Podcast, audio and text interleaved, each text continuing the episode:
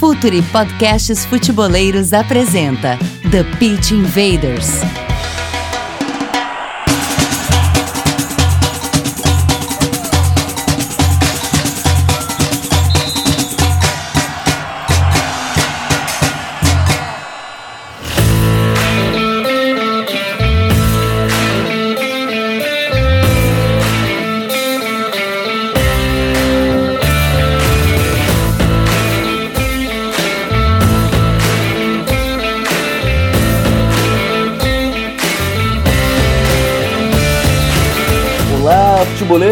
Olá futeboleiras, Futuri Podcasts Futeboleiros apresenta The Pitch Invaders, episódio 134, especial Brasileirão 2019.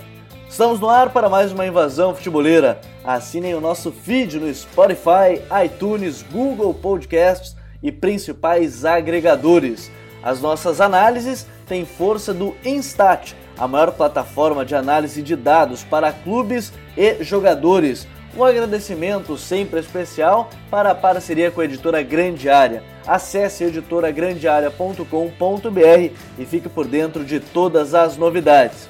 E assine a nossa newsletter, fique por dentro do Futre e de todos os seus conteúdos. Para quem ainda não sabe, lançamos o Futuri Club Venha fazer parte do time para ganhar conteúdos exclusivos e a cada meta atingida, desbloquear ainda mais produtos no Futre. Seja um cliente Silver ou Gold. E para quem está ouvindo este TPI antes do dia 28 de abril, neste domingo teremos uma live especial de 3 horas para contar as novidades e falar do Futre Club. Ainda teremos sorteios especiais e prêmios exclusivos para quem estiver acompanhando. Não fique de fora dessa! O TPI 134, já tradicionalmente, ele é um especial de Campeonato Brasileiro. Ele é uma prévia do Campeonato Brasileiro que está se aproximando e começa agora no dia 27 de abril de 2019. E a gente hoje, eu, Gabriel Corrêa, estarei acompanhado de 20 analistas espalhados por todas as regiões do país para falar sobre os 20 times que disputam o Campeonato Brasileiro deste ano, que começa no sábado, já a sua primeira rodada e vale o primeiro destaque. Ele terá uma parada durante a Copa América, mas isso não impede a gente fazer uma super análise de como estas equipes estão se preparando. Por isso, Invaders, vamos invadir o Campeonato Brasileiro de 2019.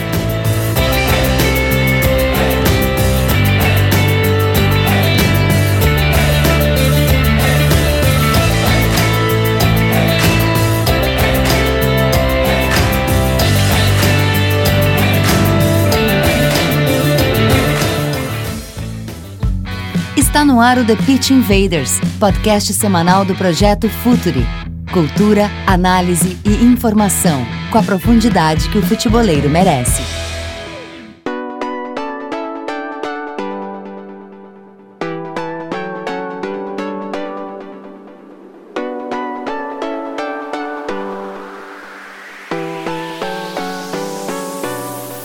Tentar fazer uma divisão justa do Campeonato Brasileiro, a gente vai falando por regiões. Nem ordem alfabética, nem última classificação do Campeonato Brasileiro. Mas a gente vai passar pelas regiões, porque são culturas diferentes, modos diferentes de se ver o jogo, então por isso a gente vai região por região trazendo todas as análises do futebol brasileiro.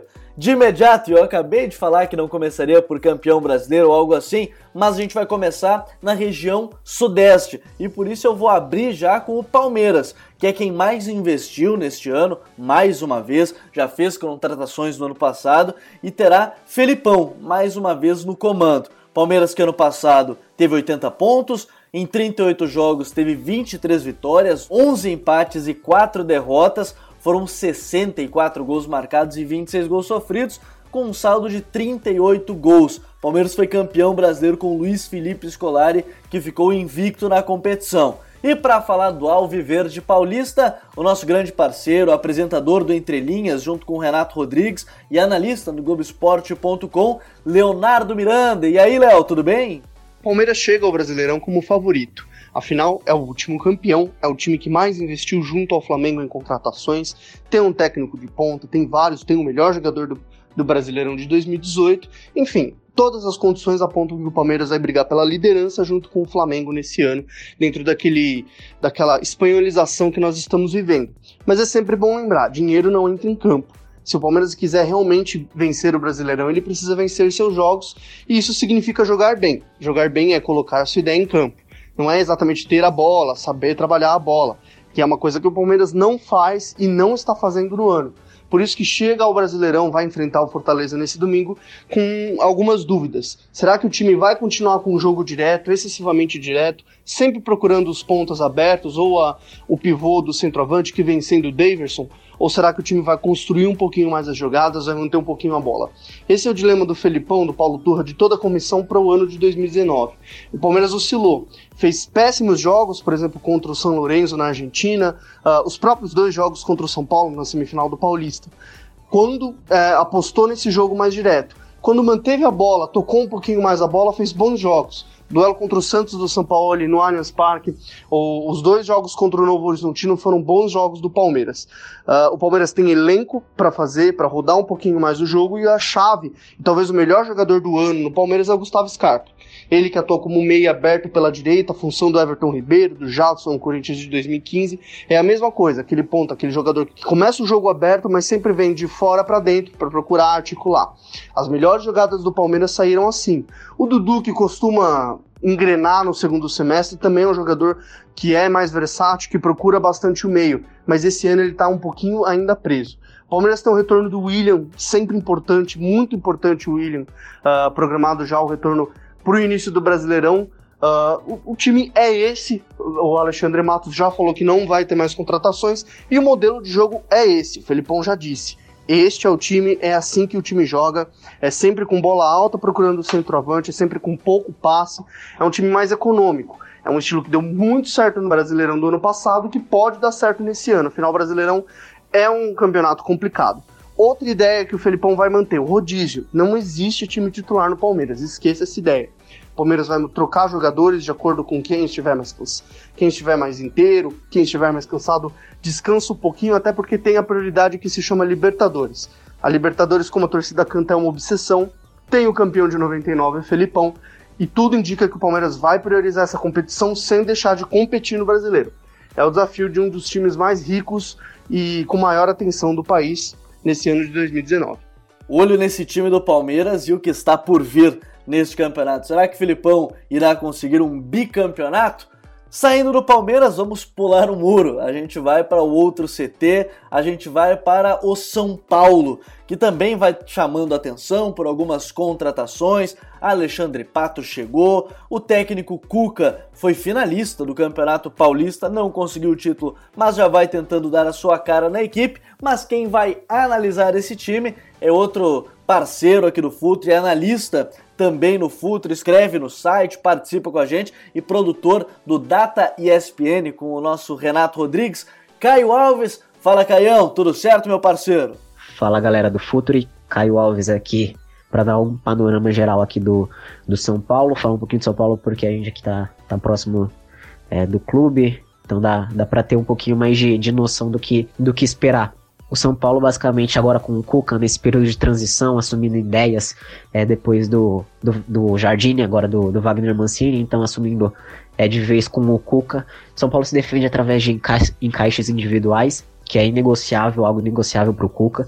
Foi assim no Galo, foi assim no, no Palmeiras, está sendo assim no, nesse período que o, que o Cuca está comandando o, o São Paulo, esse início de, de trajetória no São Paulo. Então, sim, através de encaixes, cada um pega o seu, vai até o final. A maneira de atacar é, utiliza uma majoritariamente uma saída em três. Então, os dois zagueiros mais o, o Luan ali no, entre os dois zagueiros executando a saída de bola. É, libera muitos os laterais para atacar. Ambos atacam por dentro. É, porque o Hudson na lateral direita é, tem características de um meio-campista, ele é um meio-campista de origem. O Reinaldo ataca muito bem, então ambos sabem atacar por dentro. É, quando necessário também utilizam o corredor, então é, não tem muito, muito problema nisso. É, então utilizando a saída de três, dá, dá liberdade para de, de movimento pro Anthony, principalmente pros, pra, pro Everton também, mas pro Anthony é, é o principal ali que tendo mais argumento, é, sabendo duelar mais individualmente, tem um contra um muito afinado, então ele tem bastante liberdade para buscar a bola é, no pé do, do zagueiro, do próprio Luan, é, então tem essa liberdade, utilizando muitos corredores, quando necessário, utiliza é, o jogo direto, é, quando tem, tem o centroavante, porque é, agora com, com desfalques e tudo mais, é, utilizou o Everton Felipe no, no ataque. Mas enfim, não tem medo de, de jogar é, através de, de utilizar o jogo direto quando necessário, mas o jogo majoritário ali de São Paulo é pelos corredores, oferecendo muita liberdade para quem está ali no, no campo rival. E acho que, que, é isso que a gente espera do São Paulo, um time competitivo, os times do Cuca são, são bastante, competitivos, uh, bastante intensos, com, com jogadores que executam é, de duas a três posições ali, por exemplo, Tietê que, que joga em três, três setores, o Hudson que joga em dois, o Reinaldo que tá, tá jogando em dois setores agora, Everton Felipe também que tá jogando de falso 9 de vez em quando, então é isso que esperar do São Paulo. Um time intenso, um time competitivo acima de tudo e com características claras ali do Cuca que, que são inegociáveis para ele. Que grande expectativa eu tenho por esse campeonato brasileiro. E a gente falando ainda na região sudeste, a gente vai para aquele que foi campeão paulista, que é o Corinthians. E que quem analisou de pertinho aí para trazer mais detalhes dessa equipe do Fábio Carilli, que vai praticamente por ser o terceiro time nas três passagens ou três anos diferentes que ele comandou o clube, é também parceiro nosso, apresentador do Entrelinhas no Futuri e também do Data ESPN, Renato Rodrigues. Fala, Renatão. E aí, o que, que dá para falar desse Corinthians? Salve, rapaziada do Futuri. É, primeiro, obrigado aí pelo convite, é sempre uma honra estar participando. É, dessa vez, mais um, um guia do Brasileirão aí já tradicional com vocês. Um abraço também a, a todos os ouvintes. E vamos falar um pouco desse Corinthians, que acho que se tem uma palavra para a gente falar do Corinthians nessa temporada até aqui, acho que é impossível a gente pensar em brasileiro sem analisar o que vem acontecendo na equipe do Fábio Carilho, acho que essa palavra é oscilação. É, se a gente olhar numa ótica do resultado, é, obviamente o, o corintiano está feliz, tá, acabou de conquistar o Campeonato Paulista, passando por rivais importantes, mas é um time que se tem resultado aí num, num, título, em mais um, né, o tricampeonato paulista, ainda deve um pouco em desempenho. É, tem tido dificuldade para emplacar uma sequência não só de bons resultados, porque isso já aconteceu em alguns momentos, mas de, de um desempenho bem consistente. Né? Acho que é um Corinthians que ainda tem suas dificuldades, é bem verdade que o Carilli já, já pontuou isso e, e, e entende que o Corinthians pode produzir mais, mas entendendo que chegaram muitos jogadores, é, chegaram novas peças, o Carilli por muito tempo foi rodando, foi trocando sistema, trocando alguns jogadores e demorou para encontrar o time. Mesmo quando encontra o time, é, tem boas atuações, depois outras um pouco mais ruins. É, é um time que tem dificuldade para ser consistente e pensando em Brasileirão, é, isso é um pouco preocupante. É, o Corinthians meio que se achou muito desde a chegada do Júnior Urso. É, o Carilli alternava ali um 4-2-3-1 com 4-1-4-1, né, o 4-3-3, para quem, quem melhor entende, né, que são praticamente a mesma coisa. E o Júnior Urso foi o, esse meio campista que é o, é o segundo homem, né, não é o meia e também não é o volante mais, mais defensivo como o Ralph. Então o Júnior Urso deu um aspecto muito de imposição física no meio do campo do Corinthians, um cara que tem chegada na frente, que faz a área a área, um cara de muita imposição. E o Corinthians melhorou desde a sua chegada, desde a sua entrada no time. É, é uma equipe que tem grandes dificuldades para construir, eu acho que isso está muito claro. É, acho que melhorou muito com, com, com o Cleison melhorando também. O Cleison não fez uma grande temporada em, 2000, em 2018, então é, é esse jogador que dá um pouco mais de um contra um, cara com mais capacidade de desequilíbrio, de, de gerar uma jogada individual. É, ele jogando pelo lado esquerdo, pelo lado direito, o cara ele tem alternado entre Pedrinho, que é, um, que é mais um meia pelo lado, né? O menino tem muita a, a, a tendência de trazer a bola para dentro, de centralizar. O Wagner Love às vezes joga naquela ali, mas já com uma característica diferente, né? De mais chegada na área, mais atacante. Mas é um Corinthians que tem dificuldade para furar bloqueios, isso está muito claro. É um time que às vezes ali com o Gustavo é, já passou melhores momentos na temporada, mas é, hoje tem um pouco mais de dificuldade no pivô, de gerar mais jogo. É um Corinthians que, que desde a saída de bola arrisca muito pouco, então é uma equipe que precisa sair um pouco mais vertical.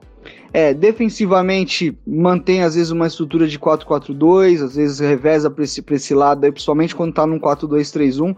É, é, são os três sistemas aí que o Corinthians tem variado. Defensivamente já foi um Corinthians mais forte, né? Com o próprio Cariri em outra passagem, é um time que tem tido um pouco de dificuldade. É, principalmente quando o Manuel ou o Henrique ficam um pouco mais expostos à, à velocidade dos jogadores. A gente sabe que são dois zagueiros que têm um pouco mais de dificuldade de mobilidade. Para concluir, é um, é um Corinthians que pode mais, é um Corinthians que tem qualidade para produzir mais, não só ofensivamente, mas também ser seguro, mais seguro lá atrás, como já foi. É, é, um Corinthians que tende a crescer no Campeonato Brasileiro, mas que inicia a competição aí com suas dificuldades. Vamos ver como é que o Carilli vai montar toda essa estrutura e como vai ganhar entrosamento esse time.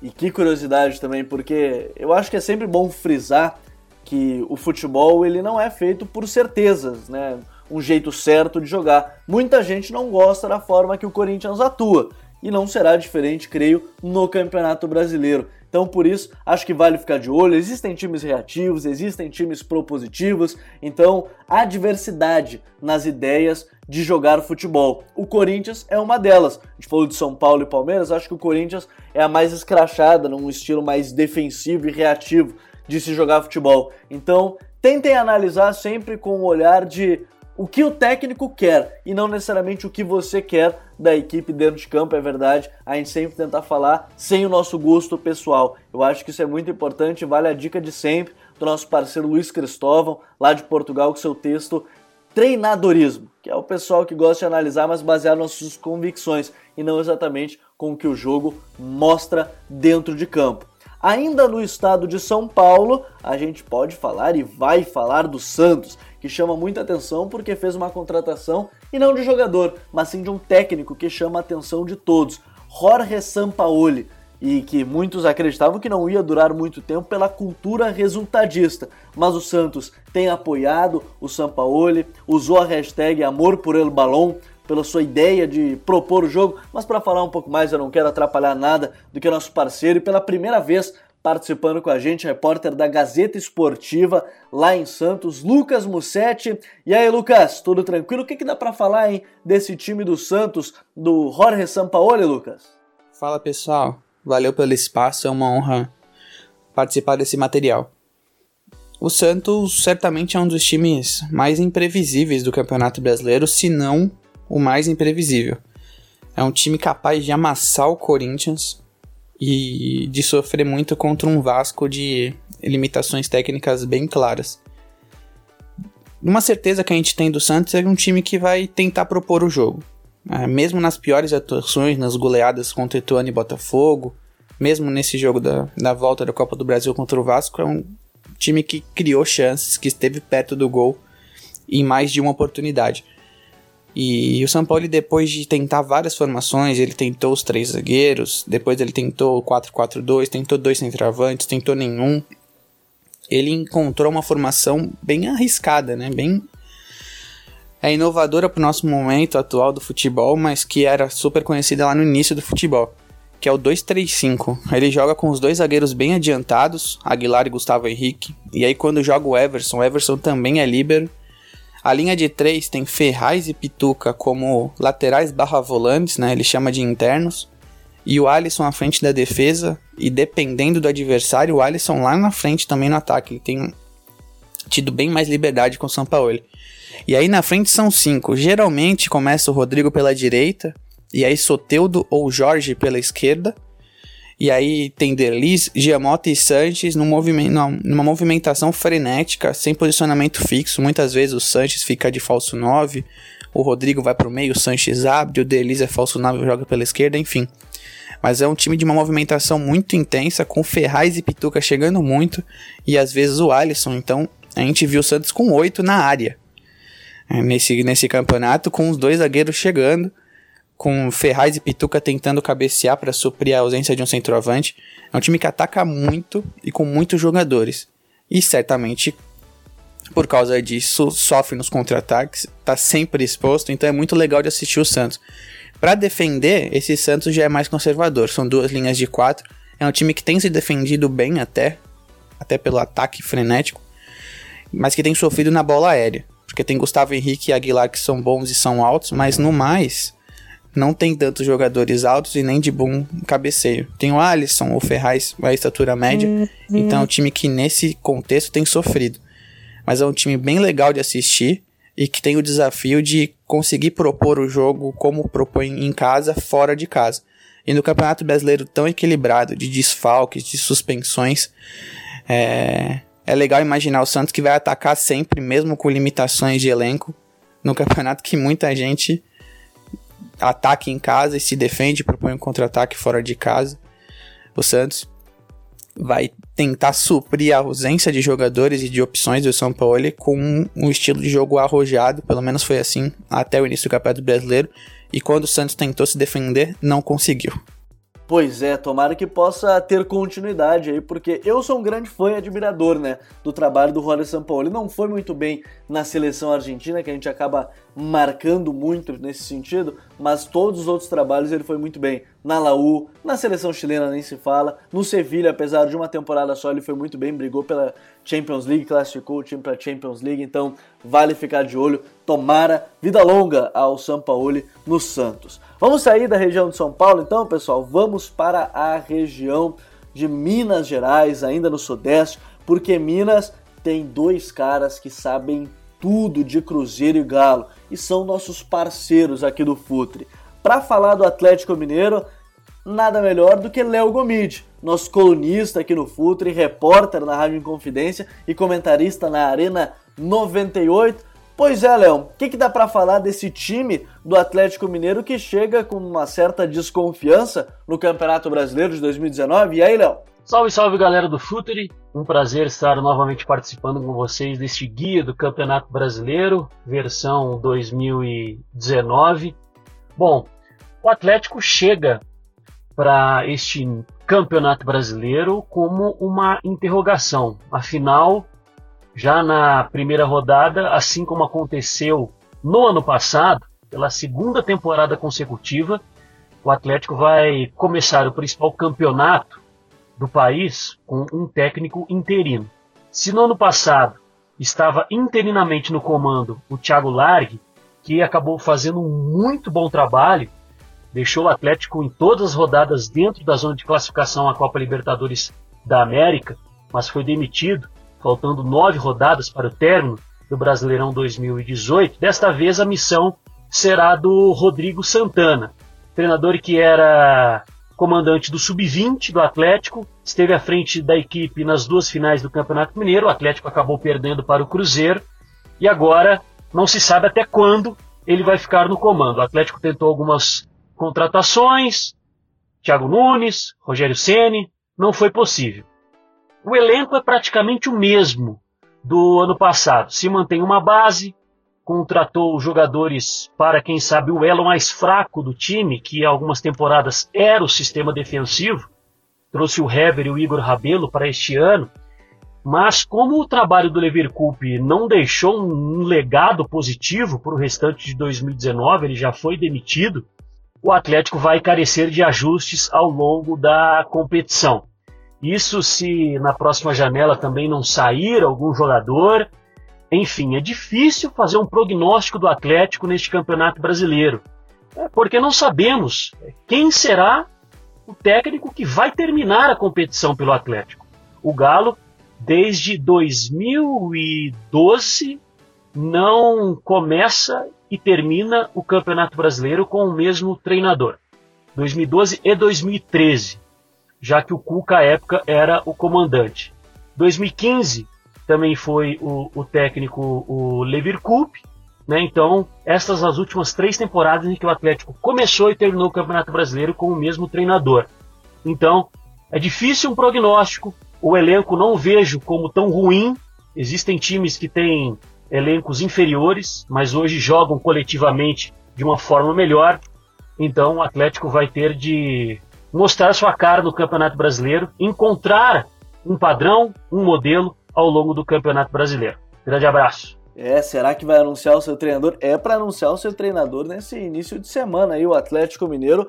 Será que vai dar liga o time do Atlético Mineiro para este campeonato? Bom, o Léo Gomide já trouxe todos os detalhes, resta saber como será esse ano mineiro. E do outro lado, um time consolidado já há mais de três anos que o Mano Menezes está à frente do Cruzeiro e nada melhor para falar desse time, outro parceiro nosso, ele é apresentador do podcast Cruzeirologia. E eu já indico um milhão de vezes para vocês ouvirem também o Cruzeirologia. Fala muito sobre o Cruzeiro, fala minuciosamente, com vários detalhes. Nosso grande parceiro Cristiano Candian. E aí, Candian, o que é que dá para falar desse time do Cruzeiro agora no Campeonato Brasileiro? Mano, entra para brigar pelo título, Candian? Salve galera do Futre, um abraço. Aqui é Cristiano Candian. É um prazer participar desse The Pitch Invaders especial aí com o Guia do Brasileirão 2019. E vamos falar aqui do Cruzeiro, né? Bom, o Cruzeiro é o time do Mano Menezes, que é o técnico mais longevo do país aí, já tem três anos. Teve uma passagem aí curta no fim de 2015, mas foi para a China, mas voltou em setembro de 2016 e é o treinador do time desde então. Uma longevidade que faz aí com que o trabalho seja muito maduro já, né? Um time com a cara dele, um futebol sólido, seguro, sem trocação, né? Que é uma coisa que o Mano já disse que não gosta muito. Ele gosta de ter o controle. E controle é uma coisa que o Cruzeiro tem. Uma defesa sólida com duas linhas de quatro, meia pressão, não vai marcar muito lá na frente, até pela presença do Fred, né? Que é um jogador que não, já está com mais idade, então não consegue ficar mais pressionando alto os zagueiros é, o tempo todo, né? O Cruzeiro também gosta de ter superioridade numérica no setor da bola, forçando os adversários a ir por fora ao invés de jogar por dentro. E aí acumula jogadores para defender o, o lado. E a novidade para esse ano, em relação ao ano passado, é a, a, dupla de volantes, né? Henrique e Romero, que, como se diz, são dois primeiros volantes, né? São jogadores que têm grande poder de marcação. O Mano já deu algumas entrevistas dizendo que isso serve tanto para dar chances né, para o argentino, Lucas Romero, na posição de origem dele, já que o Romero vinha sendo improvisado na lateral direito ano passado e jogou até de esquerdo na final da Copa do Brasil, como também serve para uma coisa futura, que aí vamos entrar no, no grande debate, né, que desde o início do ano vem sendo travado aí, que é o problema, entre aspas, de se jogar com Rodriguinho e Thiago Neves juntos. Esse é um teste que o Mano queria fazer desde o início do ano, mas ele foi prejudicado porque o Thiago Neves se lesionou e passou praticamente o Campeonato Mineiro inteiro agora sem jogar, só voltou agora no segundo jogo da final. Então, só agora que ele vai ter o elenco todo à disposição para testar essa formação de ataque. Mas tem outro problema que é o seguinte: o ataque acabou encaixando sem o Thiago Neves, né? Que é um 2-3-1 clássico, com o Robinho sendo ponta armador pela direita, Rodriguinho mais centralizado, encostando no Fred, quase sendo o segundo atacante, pisando muito na área. E o Marquinhos Gabriel como ponta esquerda, né? Um canhoto, que o Mano viu nele uma possibilidade de dar profundidade na equipe, sendo canhoto jogando do lado esquerdo. E ele tá com uma, um entrosamento muito legal com o Fred, dando muitas assistências para finalização. E um problema potencial aí é que eu enxergo no sistema de ataque do Cruzeiro é justamente essa saída de bola com esses dois primeiros volantes, né? Pelo fato deles serem mais pegadores e não tem tanta essa característica de passe vertical, Cruzeiro acaba por vezes tendo muito posse defensiva, né? Fazendo U ali por trás da defesa e não consegue avançar no campo, não consegue dar essa fazer essa primeira fase, essa saída de bola qualificada, tendo aí alguma dificuldade para chegar no campo rival. Bom, esse é o Cruzeiro desse ano, né? Um time que melhorou seu elenco do ano passado para cá, uma coisa que o Mano falava, né? Que ano passado, quando tinha que jogar com time misto, o nível não era mantido, né? Em relação às Copas, né? Por causa do calendário cheio. É, mas aí esse ano a, diretoria foi ao mercado, contratou, qualificou o dito time reserva, né? Então temos aí Orejuela, Dodô, Fabrício Bruno, que voltou da Chapecoense, Jadson, que estava no Fluminense. Também alguns retornos importantes de jogadores que já estavam no elenco, mas voltaram agora, que é o Fred, o David, uh, o Pedro Rocha chegando aí também para qualificar bastante. E alguns outros jogadores que já eram, já estavam no, no, clube jogando regularmente. Murilo, Ariel Cabral, Lucas Silva, Sassá. O Vinícius Popó, que é um menino que veio da base, já tem, teve mais de 100 gols nas categorias de base. Enfim, a expectativa do Cruzeiro, por isso tudo nesse brasileiro, é de disputar o campeonato com mais carinho, né? Até pela premiação aumentada esse ano, né? É, a expectativa é brigar nas cabeças. Apesar de que fazer uma previsão para um campeonato tão imprevisível como esse, né? Precisa de um pouco de loucura aí, mas a gente tenta. E é isso, um abraço e saudações celestes aí. Hora de pegar um voo, pessoal, e tá muito legal a gente ouvir todas as ideias, pô, Palmeiras, São Paulo, Corinthians, Santos, Atlético Mineiro, Cruzeiro, para a gente entender como essas equipes jogam, é muito legal ver porque também há formas diferentes de se analisar o jogo e a gente tem visto isso com todos os nossos parceiros aqui no TPI especial do Campeonato Brasileiro. E saindo de Minas, a gente vai direto para o Rio de Janeiro que vive uma questão mais financeira, de problemas, algumas situações diferentes, mas não é o caso de uma das equipes, que é o Flamengo. E quem vai falar do Mengão é outro parceiro, estava com a gente no último episódio do TPI sobre o Tele Santana, André Rocha, comentarista e analista do site Wall. O que, que dá para falar do Mengão? Que também, né, André, fez grandes contratações, buscou muitos nomes. O que, que a gente pode falar do Flamengo de Abel Braga, André? Alô, galera do Future. Eu sou André Rocha, um grande abraço. Aí, galera do TPI, dois programas seguidos, hein? Mais um e eu peço música no Fantástico.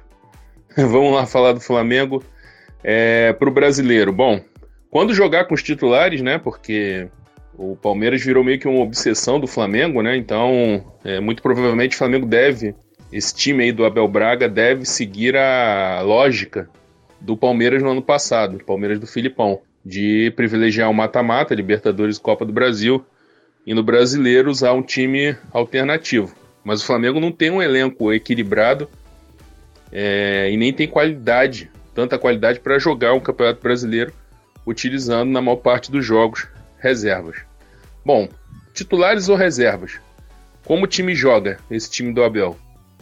É um time que procura verticalizar mais o jogo, sair um pouco dessa sequência que o Flamengo teve de valorizar a posse de bola desde o Murici, passando pelo Zé Ricardo, Reinaldo Rueda, Carpegiani, Maurício Barbieri e Dorival Júnior. Ele quer um time definindo mais rapidamente as jogadas e com triangulações em velocidade pelas laterais. O time titular está se reconfigurando depois de uma ideia inicial, agora com Bruno Henrique no centro do ataque, o Gabigol pela direita, o Everton Ribeiro articulando e o Arrascaeta pela esquerda. É óbvio que o Diego sempre entra aí e vai começar muitos e muitos jogos no Campeonato Brasileiro. Mas basicamente é um 4-1-4-1 que procura triangular pelas laterais e definir rápido a jogada. E quando constrói a vantagem, recua um pouco as linhas não mantém aquela coisa do pé de pressione e manutenção de posse de bola. Então é basicamente isso. Vai ser essa proposta e com titulares, alternando titulares e reservas enquanto for vivo no mata-mata. Basicamente é isso, mas tem muitos problemas defensivos também, deixando muito espaço entre os setores, o Coelhar muito sobrecarregado na proteção da defesa, e a equipe acaba sofrendo um pouco com isso. Diego Alves tem trabalhado mais do que o recomendável aí ao longo desse início de temporada aí com o título carioca e os jogos na Libertadores. É isso, gente. Grande abraço e até a próxima. A outra equipe que vem chamando atenção, e o Flamengo foi campeão estadual, né? Então chama as atenções para si por suas contratações, né? Bruno Henrique, Gabigol, De Arrascaeta. Mas o Vasco da Gama ele foi chegando, chegando de fininho, chegou na final né, do campeonato estadual e o Fernando Campos, outro grande parceiro, jornalista, comentarista esportivo, ele analisa esse Vasco da Gama que tem incertezas, mas também creio que tem algumas ideias bem consolidadas para esse início de campeonato, né, Fernando? Tudo certo? Fala galera do Futuro, é um prazer estar aqui de novo com vocês. Eu tô aqui para falar do Vasco versão 2019 que entra nesse Campeonato Brasileiro sem técnico, isso porque o Valentim foi demitido após o vice do Carioca e após um trabalho decepcionante no geral. Né? O que dá para falar do Vasco do Valentim? Era um Vasco que jogava num 4-2-3-1, variava para um 4-1-4-1 dentro da partida, e um Vasco que ofensivamente né, tinha muita dificuldade de criação e era muito dependente da bola parada para agredir os seus adversários e também sempre com aquele jogo mais direto que buscava um 9, um jogo muito centralizado para um pivô. Seja o Maxi Lopes, que faz isso muito bem, seja para um Ribamar, que é um jogador com característica diferente, ou para o jovem Thiago Reis, que foi lançado para os profissionais em 2019, após a Copinha. Né? Aquele processo do camisa 9 buscar um pouco mais o jogo, sair da grande área e abrir espaço para quem vem de trás, né? Para o elemento surpresa, para a infiltração de um Marrone, para a infiltração de um Pikachu, de um Bruno César, de um Galhardo que já saiu, ou de um Rossi. Né? O jogo de posse de bola não era visto no Vasco. O Vasco tinha muita dificuldade para elaborar o seu jogo, para trocar passes, para envolver o adversário, para construir mais de três passes. Né? O Vasco era um time de acelerar, era um time de tentar retomar essa posse de bola e reagir através do contra-ataque, quase sempre com a explosão, com a velocidade do promissor Marrone, ou pelo lado direito, com Pikachu se alternando com titularidade ali com o Rossi. Né? Muita dificuldade na saída de bola, né? muita dificuldade para iniciar o seu jogo, principalmente quando o adversário né, coloca essa marcação um pouco mais alta.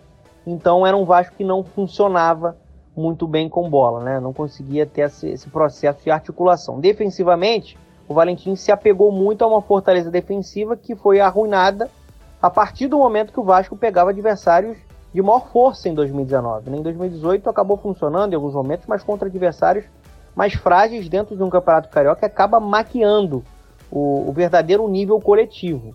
Né? O que, que acontece? O Vasco não tinha muita intensidade sem bola, não era um time muito combativo, os volantes conseguiam agredir tanto assim. Com isso, acabava né, sofrendo muito nessa entrada da grande área, acabava cedendo muito espaço para que a equipe fosse agredida. Então, resumindo, o Vasco, versão Valentim, era uma equipe que não funcionava bem em todos os setores. Era um trabalho pobre coletivamente. Tinha linha baixa, mas mesmo assim não conseguia se defender bem para reagir através do contra-ataque. Muita dificuldade também do meio para frente, uma equipe sem repertório, sem muita variação e que entra no Campeonato Brasileiro com um sinal de alerta. E precisa de uma reconstrução para tentar competir bem dentro do Brasileirão. Valeu, galera. Sempre um prazer. Tamo junto. Do Vasco da Gama, o Fluminense é o próximo caminho, as Laranjeiras, que agora estão sendo guiadas por Fernando Diniz, técnico que chamou muita atenção é, do futebol brasileiro comandando o Aldax, não teve tanto sucesso no Atlético Paranaense, acabou sendo demitido, mas agora tenta trazer novas ideias ao Flusão com Paulo Henrique Ganso. E para falar desse Fluminense, outro analista do Futre, também no site Yahoo Sports, Rodrigo Coutinho, meu grande parceiro Coutinho. E aí, Coutinho, o que, que a gente pode falar do Flu, agora do Fernando Diniz, que vem tentando ser aquele time que domina a posse de bola, Coutinho? Fala galera do Futuri, prazer estar participando mais uma vez aqui, dessa vez para falar do Fluminense, né? O time treinado aí pelo Fernando Diniz, que nessa temporada foi contratado para tentar é, gerar o efeito Diniz, né? Fazer um time ofensivo, uma equipe que joga de uma maneira um pouco diferente do que a gente está acostumado a ver aqui no futebol brasileiro e de uma certa forma até vem conseguindo. Né? O Fernando Diniz ele faz um bom trabalho nesse início de ano no Fluminense. Acho que o principal parâmetro para a gente avaliar são os jogos duros que o Fluminense fez com o Flamengo, que é o time do Rio de Janeiro mais qualificado tecnicamente, né, que tem um investimento muito maior que o Fluminense, mas dentro de campo a gente viu em vários momentos o Fluminense, mesmo com uma equipe mais modesta tecnicamente, com um investimento menor, com salários atrasados, com problemas de estrutura, em alguns momentos o Fluminense foi até superior ao Flamengo, inclusive eliminou o Flamengo na semifinal da Taça Guanabara, o primeiro turno do Campeonato Carioca. Bom, é, e como que joga esse time do Fluminense, né? É, o, o é, a gente, para falar um pouquinho né, dessa equipe, a gente tem que citar os dois momentos. Primeiro momento ofensivo, que há ali é, uma, um, uma distribuição de peças muito bem clara, muito bem, bem definida, né? É um ataque mais posicional da equipe do Fluminense com o Fernando Diniz. A gente tem o Everaldo, por exemplo, que infelizmente deve estar de saída do clube até a oitava rodada do Campeonato Brasileiro, quando vence o contrato dele, deve jogar no Corinthians, é o que tudo indica, bem aberto pelo lado esquerdo do campo o Gilberto, que é o lateral direito, bem aberto pelo lado direito do campo. Né? Os dois sempre dando amplitude nesse ataque posicional do Fluminense. O Johnny Gonzalez, colombiano, mais na referência. O Luciano, ex-atacante do Corinthians, é, um pouquinho mais atrás, vindo um pouquinho mais de trás. É, e ali se soma a faixa central ao Bruno Silva, ao Paulo Henrique Ganso, que vem jogando bem no Fluminense. E o Caio Henrique, que é o lateral esquerdo, ataca por dentro também. Então o Fluminense ele acumula vários jogadores nessa faixa central. A ideia é aquela central do, do Fernando Diniz ter a posse de bola, é, aproximação, diagonais por trás da linha de meio campo, né, para receber entre as linhas, diagonais por trás da linha de defesa para receber em profundidade. Isso o time do Fluminense vem fazendo muito bem. No momento defensivo, é, a gente tem a formação de duas linhas de quatro. O Bruno Silva abre para o flanco direito, né, fecha ali o lado direito, ajuda o Gilberto a fechar o lado direito. E o lado, lado esquerdo, o Everaldo faz a mesma coisa com o Caio Henrique. O Ganso se fixa ali como um volante, né, basicamente ao lado do Ayrton, que é o primeiro homem de meio campo. E o Luciano e Johnny Gonzalez ficam um pouquinho mais à frente. É um time que é, quer a posse de bola, não abre mão disso. É um time que sai jogando com passes curtos, mesmo o adversário é, é, se adiantando, marcando um pouquinho mais na frente, aquilo mesmo que a gente é, se acostumou a ver do Fernando Diniz. E eu coloco como o um, um ponto mais preocupante do Fluminense nesse Brasileirão o fato do elenco não ser um elenco tão qualificado. Né? Eu citei aqui vários jogadores do time titular do Fluminense, mas se a gente for pegar o banco de reservas, é um nível muito mais baixo do que o time titular. E o Fernando Diniz sabe disso. Ele até evita falar sobre esse assunto, ele justifica o pouco rodízio feito até aqui na temporada com o fato de querer repetir a equipe para que o, o time ganhe conjunto e entre agora no Campeonato Brasileiro o mais competitivo possível. É claro que tem um pouco disso, mas tem também um pouco do elenco muito limitado, muito curto, e isso vem atrapalhando aí os planos do Fluminense nessa temporada. Em alguns momentos, mesmo a gente tendo quatro meses de competição, já deu para perceber o time do Fluminense cansado. É o time sem conseguir executar as movimentações, a intensidade da pressão pós-perda, né? Assim que perde a bola, já é o time que começa a pressionar rápido. É, isso dentro do modelo de jogo do Diniz é muito importante, nem sempre o time consegue fazer isso, acaba ficando um pouco mais espaçado, né? um pouco mais vulnerável a contra-ataques. Acho que muito em virtude de ser uma equipe que não tem muita rodagem, né? não, não é um, um, um elenco, melhor dizendo, que não tem muita rodagem, isso acaba prejudicando esse início de trabalho do Diniz. Mas é um, é um bom panorama. Acho que teremos o Fluminense fazendo bons jogos nesse Campeonato Brasileiro e, sinceramente, não vejo o time brigando pelas últimas posições, não. Acho que o Fluminense pode beliscar ali um meio de tabela, dependendo do nível do campeonato, quem sabe até um G7, G8, enfim. A gente sabe que o Campeonato Brasileiro tem muitas vagas hoje na Libertadores. É beleza, galera? Então é isso. É isso que eu espero do Fluminense no Brasileirão 2019. E para fechar o Rio de Janeiro, outro grande parceiro nosso, Vitor Maedros, acompanha tudo de Botafogo, sabe tudo sobre o Fogão, para falar um pouco mais sobre esse trabalho que também é, vive algumas questões financeiras, alguns problemas. O Botafogo tem seu, no seu estádio Engenhão talvez a tentativa de pontuação para esse campeonato, mas traz também muitas incertezas. Vocês podem perceber, né, que no Rio de Janeiro talvez seja onde a gente mais traz incertezas do futuro das equipes. Mas o Vitão aí, nosso Vitor Maedros, vai trazer mais detalhes desse time do Botafogo, hein, Vitor? Fala galera do futuro, eu vou falar aqui sobre o Botafogo. Basicamente, o que esperar desse, desse Botafogo é, é uma incógnita, porque como a gente perdeu o Zé Ricardo, que foi demitido justamente, na minha opinião, uma vez que o trabalho dele não foi satisfatório, a gente não conseguiu chegar na sequer nas fases finais do, do Carioca, fomos eliminados pelo Juventude e a única boa passagem dele foi na, na Sul-Americana, quando a gente conseguiu passar pelo Defensa e Justiça em dois jogos muito encardidos e com um bocado de sorte, com a, atuações excelentes do, do Eric.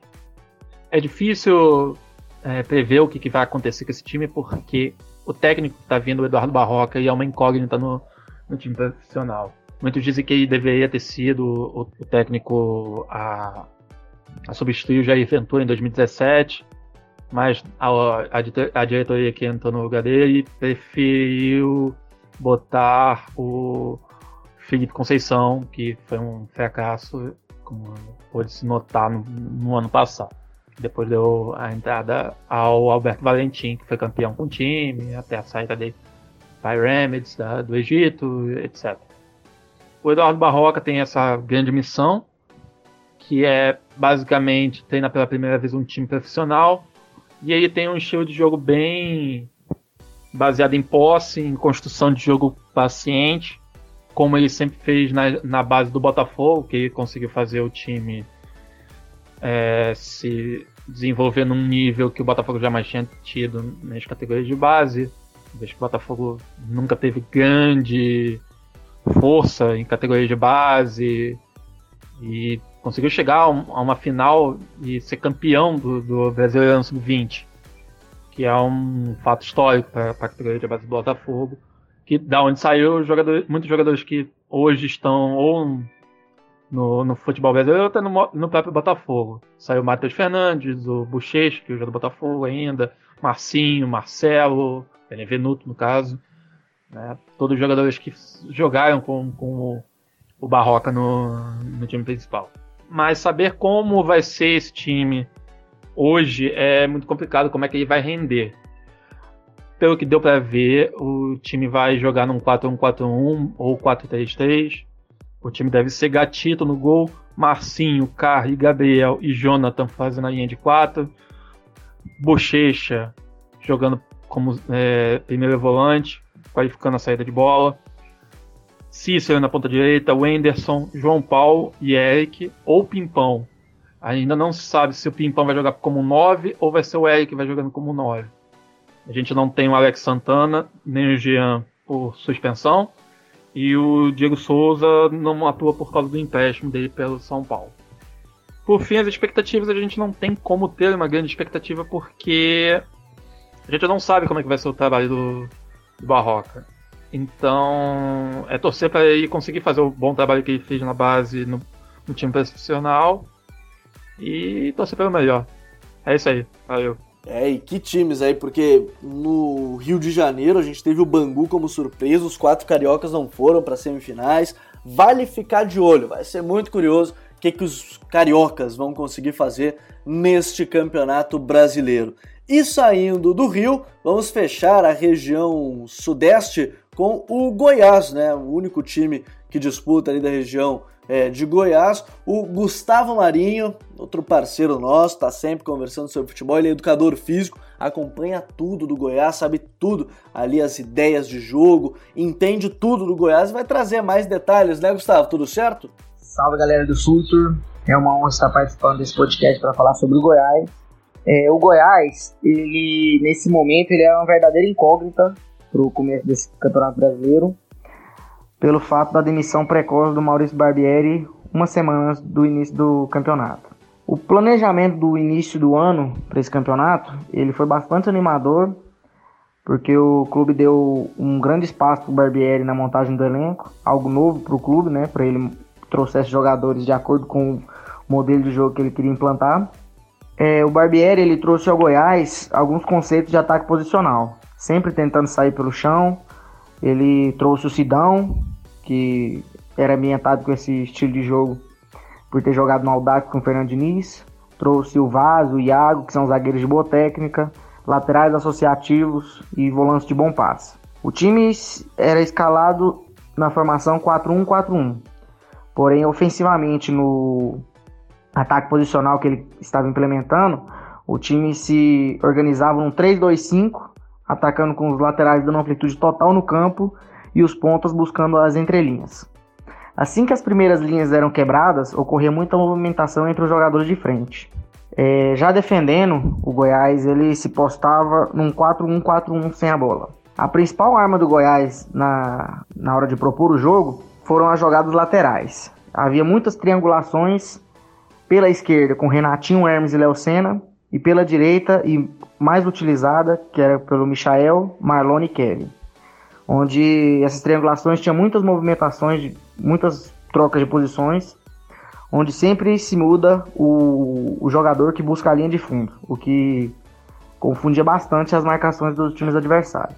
Os destaques do Goiás para essa temporada vinha sendo a dupla de volante, que era formada por Giovanni Senna, o Giovanni, que inclusive surpreendeu muito o torcedor, devido ele ter vindo de baixa no principal rival do time, que foi reserva na Série B ano passado. Só que mostrou ter um papel muito importante no time, principalmente nas transições defensivas, onde quando ele não joga, a, o time sofre bastante por não ter um substituto à altura. E o Léo Senna, que é a principal referência técnica do time, o jogo sempre tem que passar por ele para que o Goiás produza algo. E também os pontos, que são o Michael e o Renatinho, que são os dois artilheiros do Goiás no ano.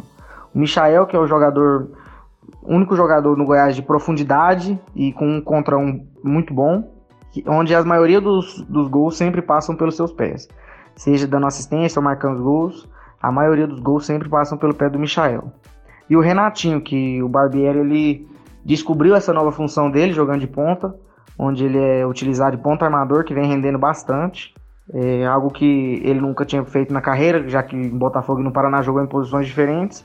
E hoje é empatado na artilharia junto com o Michael. No geral, vinha sendo um ótimo trabalho feito pelo Barbieri. Apesar da desclassificação na, do, contra o CRB na Copa do Brasil e a final desastrosa contra o Atlético Goianiense que acabou culminando seu, na sua demissão. O que era um ano bastante animador para o Goiás virou um pesadelo para os torcedores. Ainda mais agora que confirmou-se a chegada do Claudinei Oliveira como próximo treinador do Goiás, o que é uma mudança muito drástica de modelo propositivo para um totalmente reativo. Saindo da região sudeste, e para você que está conferindo aí o episódio 134, é o especial do Campeonato Brasileiro 2019, ainda não faz parte do Futuri Club, venha fazer parte desse time para ganhar conteúdos exclusivos e a cada meta atingida desbloquear ainda mais produtos no Futuri, pessoal. Seja um cliente Silver ou Gold, você pode participar, vai ter direito a lives exclusivas, sorteios, prêmios e muito mais. Não fique de fora dessa, apoia-se.com barra Futuri e fique ligado e seja mais um parceiro deste clube. Vamos sair da região sudeste e vamos para o sul do país, aqui em Porto Alegre, onde eu faço essa conexão direto de Porto Alegre. Duas equipes que no ano passado foram muito bem. O Inter, dentro de suas capacidades, foi terceiro do Campeonato Brasileiro. O Grêmio foi brigou até o final também pelo título. Recentemente vem num trabalho com o técnico Renato Portaluppi, onde ganhou Libertadores da América, ganhou Copa do Brasil, ganhou Recopa, ganhou os estaduais. Então vem num trabalho muito sólido. E eu vou começar falando justamente do Grêmio, com meu parceiro também. Trabalhei com ele na Rádio Grenal, grande parceiro Calvin Correa. O que, que a gente pode esperar? Como é que joga esse time do Grêmio, hein, Calvin? Tudo certo? Fala galera do The Pitch Invaders, um prazer estar tá falando com vocês para analisar um pouco do Grêmio nesse Campeonato Brasileiro de 2019, que para mim tem um cenário muito parecido com o do ano passado. É um time que tem um bom elenco para disputar o título, mas que vai depender muito da caminhada na Libertadores da América, já que o Renato Portaluppi, treinador do Tricolor, já fala abertamente há algum tempo que a prioridade é sempre na competição continental e que quando o calendário aperta, o Campeonato Brasileiro passa a ser disputado com os reservas. E aí vai depender da qualidade e do entrosamento dessa equipe, que até foi muito bem no Campeonato Gaúcho. O Grêmio utilizou bastante esse elenco chamado alternativo e teve bons resultados. Mas o Campeonato Brasileiro tem uma exigência diferente. Falando da equipe titular, que teve uma baixa importante no gol, a saída do Marcelo Groy, e o Paulo Vitor aos poucos vai ganhando confiança do torcedor. Goleiro que nos clássicos contra o Internacional e na última partida contra o Libertar mostrou ser um fator importante, especialmente em momentos decisivos, fazendo defesas chaves para manter o resultado favorável ao Grêmio. A linha defensiva é praticamente a mesma. O Leonardo assumiu a posição do Léo Moura, é um lateral até que trabalha mais por dentro, chega menos à linha de fundo, mas tem um poder de marcação maior. A dupla de zaga todo mundo conhece, né? Jeromel e Kahneman, uma das melhores da América do Sul. E o Bruno Cortes que compõe bem o sistema defensivo, embora ainda precise melhorar nos cruzamentos. Meio de campo teve uma mudança significativa com a entrada do Matheus Henrique, que mudou a cara do Grêmio. É um jogador que eh, já há algum tempo é comparado com o Arthur, tem algumas características diferentes, mas de fato se assemelha em muita coisa, como o controle de bola, a distribuição no meio de campo, e fez com que até o Maicon passasse a jogar um pouquinho mais recuado, como um primeiro volante, dando suporte para o Matheus Henrique ditar o ritmo do, do time. Jean-Pierre foi outra mudança importante que o Renato fez no time da Libertadores e que agora deve ser também o time titular do Campeonato Brasileiro, na vaga do Luan, um jogador até bem parecido nas características, é, um pouco mais cadenciado em alguns momentos, mas que tem um, um passe diferenciado, é, nesse caso até um pouquinho mais armador talvez que o Luan, mas que ainda precisa melhorar a chegada à área para fazer mais gols e o Renato cobra bastante dele, mas tem muito talento. Dos lados, o Alisson me parece que é realmente titular da ponta direita, ganhando a disputa com o Diego Tardelli, que vai ser uma opção certamente muito interessante, ainda mais nessa equipe alternativa, já que nesse momento o Tardelli não é o titular absoluto do Grêmio, mas um time reserva de Campeonato Brasileiro certamente será um, um jogador interessante. E ainda tem o Everton, que não sabe até quando vai ficar, se já pode se transferir na próxima janela, mas que é o jogador mais decisivo do Grêmio, aquele cara que chama responsabilidade. E lá na frente, o André melhorou bastante seu desempenho em relação ao ano passado, quando era o reserva do Jael porque tinha dificuldades em fazer o pivô. Esse ano aprendeu, tem feito ótimas jogadas nesse sentido na, na Libertadores, inclusive o gol do Everton contra o Libertar, o primeiro, foi através de um pivô do André, então melhorou bastante nesse sentido e por isso ganhou a posição, é, inclusive fez com que o Felipe Vizeu ficasse no banco, em alguns momentos até é, nem relacionado é, foi para algumas partidas. Mas é um Grêmio, acredito que forte, para disputar mais um campeonato brasileiro e se não tem o mesmo investimento que Palmeiras e Flamengo, tem pelo menos um trabalho de um prazo mais duradouro. Renato é um dos técnicos que está há mais tempo comandando um time de Série A de Campeonato Brasileiro, ele Mano Menezes no Cruzeiro. Então, acredito muito nesse tempo de trabalho que o Renato tem à frente do Grêmio e no desenvolvimento de jovens jogadores. A gente certamente vai ver durante esse Campeonato Brasileiro mais do PP, que já foi utilizado ano passado, talvez o Darlan apareça um pouco mais. Foi um jogador que já vem sendo trabalhado também nessa mesma característica de Arthur, de Matheus Henrique, como aquele volante que constrói um pouco mais o jogo. Então, acho o, o Grêmio uma equipe forte e que vai depender do desempenho na Libertadores da América para ver até onde pode chegar no Campeonato Brasileiro. Mas é uma equipe que certamente vai mirar, no mínimo, o G4 da competição. Valeu, galera futeboleira. Um grande abraço. Prazer participar com vocês e bom Brasileirão a todos. Vamos ficar de olho, né, Calvin, nesse time do Grêmio que chega para a disputa do Campeonato Brasileiro e o torcedor gremista está muito afim desse título, quer muito essa conquista do brasileiro, a gente vai acompanhar nos próximos dias. Já no Internacional, quem vai falar sobre o Colorado, que foi terceiro no Campeonato Brasileiro? E se eu falei sobre o Corinthians jogar numa ideia reativa aqui no Rio Grande do Sul, e eu falo um pouco mais sobre isso porque convivo muito aqui com torcedores né, do Inter, do Grêmio, muito se fala, mas o Odair joga num estilo retranqueiro, que não, não gosta de atacar, e acaba acontecendo essa mesma situação de ter várias formas de jogar futebol. E quem vai trazer mais destaques dessa equipe do Inter é outro parceiro nosso do Futre, desde o início tá com a gente, junto com a gente, já também fui colega dele, Gustavo Fogaça, Gufo, comentarista analista da Rádio Gaúcha. Fala, Gufo, o que, que dá para falar do Colorado, hein? Olá, amigas e amigos futeboleiros do Future. Vamos dar uma olhada no Internacional para o Campeonato Brasileiro. O Inter, que este ano, ao contrário de 2018, tem três competições importantes no segundo semestre, além do Brasileirão, também jogará a Libertadores e a Copa do Brasil, e por causa disso, certamente não dará prioridade aos jogos do Campeonato Brasileiro. E aí, ao meu ver, o Inter não tem um elenco suficiente para fazer frente nas três competições, disputar títulos nas três competições. Provavelmente o Brasileirão será relegado e aí, com isso, o Inter deve disputar vaga na Libertadores ou vaga na Sul-Americana e não disputando o título. É, e claro, é bom a gente sempre relembrar que a permanência de Odair é fundamental para que os objetivos sejam cumpridos. A troca de treinador ela é sempre questionada. O Internacional, na sua organização ofensiva, geralmente trabalha ou num 4-1-4-1 ou num 4-3-3, buscando muito a ligação direta ou as, as bolas longas em velocidade para que o centroavante, no caso Guerreiro ou Trellis ou Pedro Lucas, façam a parede, façam o pivô para a entrada dos extremos e dos internos, né? Geralmente pela esquerda Nico Lopes, na direita há dúvidas, né? Às vezes é Potker, às vezes é D'Alessandro, às vezes agora ultimamente o jovem Sarrafiore e também a opção de Guilherme Parede, as opções de Neilton, Wellington Silva. O Inter tem boas opções para as extremas. É, o detalhe dessa construção ofensiva do Internacional, e ao meu ver está aí um defeito e uma vantagem é que o Inter é, não consegue construir desde trás, porque Rodrigo Dourado, que é o volante à frente da defesa, geralmente é um jogador mais preocupado com muita qualidade na destruição e não tanto na construção.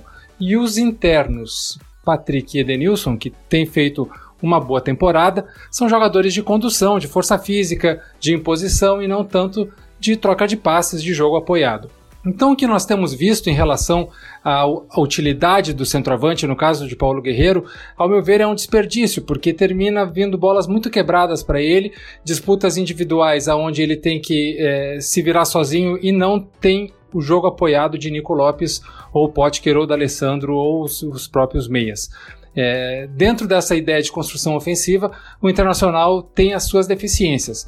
É, e ao mesmo tempo, por que, que eu digo que é uma vantagem? Porque quando encaixa esse modelo de jogo, ele é muito funcional e ele dá certo. É, Nico Lopes tem aparecido muito bem, é o principal influenciador nas jogadas ofensivas do Inter na temporada. Um jogador muito importante e que, apesar de algumas partidas ser irregular, ele, quando é, assume o protagonismo, tem sido fundamental. E há alguns jovens importantes no Inter que certamente terão mais protagonismo esse ano. Entre eles o centroavante Pedro Lucas, o lateral Iago, que já é titularíssimo da lateral esquerda, vem numa crescente, é um bom jogador e talvez seja uma moeda de troca ou de venda do Inter na metade do ano, é o que está mais próximo de acontecer. Nonato, que é um volante construtor, um volante de bom passe e que é, a sua entrada muda um pouco o estilo de jogo do Internacional e, e também deve ter minutos nesse campeonato brasileiro. Na questão da organização defensiva, o Inter termina sempre se defendendo em, em duas linhas de quatro ou num 4-1-4-1 com o Dourado flutuando entre as duas linhas e, claro, a imposição física individual de Moledo e Cuesta, ela é muito boa, ela é muito forte, ela tem bastante intensidade. Só que às vezes é necessário que o Internacional consiga recompor melhor os seus extremos, principalmente Nico Lopes, que é um jogador que defensivamente, sem a bola, ele é, ainda é muito abaixo da média. Né? Se o Nico pretende em algum momento ter ser seleção uruguaia e jogar em grandes equipes da Europa, ele precisa evoluir na questão sem a bola, na questão defensiva. No total, assim, eu vejo o Internacional como um time muito competitivo, que ainda tem alguma desafios internos né, na construção ofensiva, porque não tem dois tipos de modelo de jogo para variar, é sempre o mesmo, e quando tenta fazer algo diferente, o time não encaixa. Então, isso aí é um desafio para o Odair e para os jogadores, criar novos jeitos de jogar, e não só apenas novas estratégias, mas também um, uma característica diferente com os jogadores que, que o grupo tem. Mas é um time muito competitivo e que no Beira Rio sempre é muito difícil de ser batido. Então, para mim, o Internacional vai fazer um bom campeonato brasileiro dentro das expectativas, variando ali da décima colocação para quinta, quarta, terceiro lugar no máximo, é, e com possibilidades de título nos, nos campeonatos de mata-mata, Copa do Brasil e Libertadores, claro desde que o time é, seja mais eficiente na, no aproveitamento da, das oportunidades de gol. O Internacional, em média, cria 5, 6 oportunidades de gol por partida e tem um aproveitamento abaixo dos 25%. Aumentando aí em 10, 15% mais esse aproveitamento das chances, o Internacional terá uma temporada mais vencedora. Valeu, galera do Future, sempre um prazer e lembre, pense o jogo. Vamos sair do Rio Grande do Sul então, pessoal, onde a dupla Granal já protagoniza muita rivalidade e a gente pode esperar muito dos dois para este Campeonato Brasileiro de 2019. Saindo do Rio Grande do Sul, vamos subir um pouquinho, vamos para o Paraná, onde quem chama atenção é o Atlético Paranaense, não só dentro de campo, com o Thiago Nunes, que participou já com a gente num TPI, uma entrevista muito legal falando sobre futebol, foi campeão da Copa Sul-Americana, campeão estadual, um trabalho muito consolidado. Para você que depois de ouvir o guia especial do Campeonato Brasileiro quiser entender ainda mais como é que funciona esse time do Atlético, aconselho a procurar aqui na barra de pesquisa o TPI sobre o Thiago Nunes, uma conversa com ele, um bate-papo muito legal. Também no YouTube, um unboxing sobre o Thiago Nunes, o trabalho dele no Furacão. Mas quem vai falar mais sobre esse trabalho de 2019, sendo mais específico, é um parceiro nosso, ele esteve também falando do Atlético Paranaense no ano de 2018, Fernando Freire, repórter do Globoesporte.com lá no Paraná. E aí, Fernando, o que a gente pode esperar desse furacão aí agora, já consolidado o trabalho do Thiago Nunes? Fernando, tudo certo? Fala pessoal da Futuro, tudo certo? Vou falar um pouco sobre o Atlético Paranaense, um dos clubes aí para a gente ficar de olho neste campeonato brasileiro. No ano passado, em um início de projeto, o Atlético conseguiu terminar na sétima posição, logo atrás do G6, e ainda conquistou o título da Copa Sul-Americana. Talvez por tudo isso, o time tenha mudado de patamar e chegue agora para o Brasileirão como candidato e talvez até como um dos favoritos a uma vaga na Libertadores. O grande desafio do Atlético é o calendário. Além do Campeonato Brasileiro, o time do Thiago Nunes vai disputar a Libertadores, a Recopa Sul-Americana, a Copa Suruga e a Copa do Brasil, ou seja, um calendário muito intenso para um clube que não tem o orçamento, por exemplo, de Cruzeiro, Flamengo e Palmeiras para montar aí praticamente dois grupos. Um dos trunfos do Atlético, até nesse sentido, é que o clube usa um time de aspirantes no Campeonato Paranense, inclusive conquistou o título com esse time alternativo. Então, a equipe do Thiago Nunes disputou apenas cinco partidas nesses primeiros meses do campeonato, da temporada, chega aí mais aliviado para essa maratona intensa de jogos. Em relação ao time, o Atlético conseguiu manter uma base do ano passado, ele só perdeu o meia Rafael Veiga e o atacante Pablo, mas o resto do time é praticamente o mesmo. O Atlético manteve, por exemplo, três jogadores que eu vejo hoje como os melhores em suas posições no futebol brasileiro: o zagueiro Léo Pereira, o lateral esquerdo Renan Lodge e o volante Bruno Guimarães, três jovens promessas que têm sido observados de perto por clubes do futebol europeu, estão aí entre os destaques do futebol brasileiro. Mas, claro, não, o time não é só, só os três, né? Tem, por exemplo, o Santos no gol e uma ótima fase, o zagueiro Thiago Heleno, que ainda mostra muita segurança na defesa, o atacante Marco Ruben, também outro destaque do time nesse começo de temporada. O Atlético, ele controla muito bem o jogo, mantém a posse de bola, é um estilo que vem sendo construído desde o Paulo Autuori, mas esse time do Thiago Nunes, ele acrescentou algumas coisas. Por exemplo, o Atlético consegue fazer a transição da defesa para o ataque quando quer com muito mais velocidade e o time mostra muito mais força na bola parada. Ou seja, é um time muito mais completo que consegue mostrar um equilíbrio e muito mais armas em relação aos antigos treinadores. E uma coisa que vale chamar atenção: no ano passado o Atlético conquistou a Copa Sul-Americana. Aí o que muita gente esperava é que desse continuidade ao trabalho, que desse só sequência ao que vinha sendo feito. Mas o Thiago Nunes, uma das gratas surpresas aí do futebol brasileiro, fez o contrário. Ele falou: o Atlético sofreu muito na reta final da Sul-Americana, é um time já manjado, então a gente precisa se reinventar.